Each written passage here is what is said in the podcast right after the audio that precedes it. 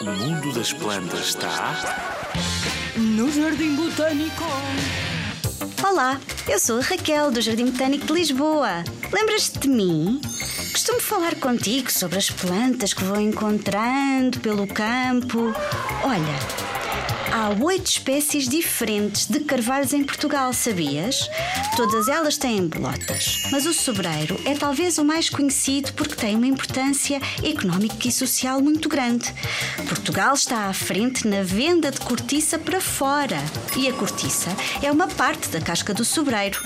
No final de 2011, o sobreiro foi inclusivamente nomeado à Árvore Nacional de Portugal uma espécie de prémio para lhe agradecer a cortiça toda que nos dá e ainda a importância ambiental, dado que faz parte da nossa floresta, ajudando a conservar a grande diversidade de plantas que existem nos montados. Os montados são aquelas planícies que nós vemos no Alentejo, onde surgem as árvores, que são os sobreiros ou as azinheiras, e onde embaixo normalmente temos arbustos com plantas aromáticas e cereais para fazer o pão. Bem, mas enfim, já me estou a afastar do sobreiro. Os sobreiros são inclusivamente muito resistentes ao fogo e são por isso muito importantes para ajudar a combater o fogo nas florestas.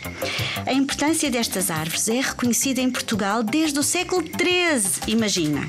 E foi nessa altura que começaram a surgir as primeiras leis para proteger a espécie.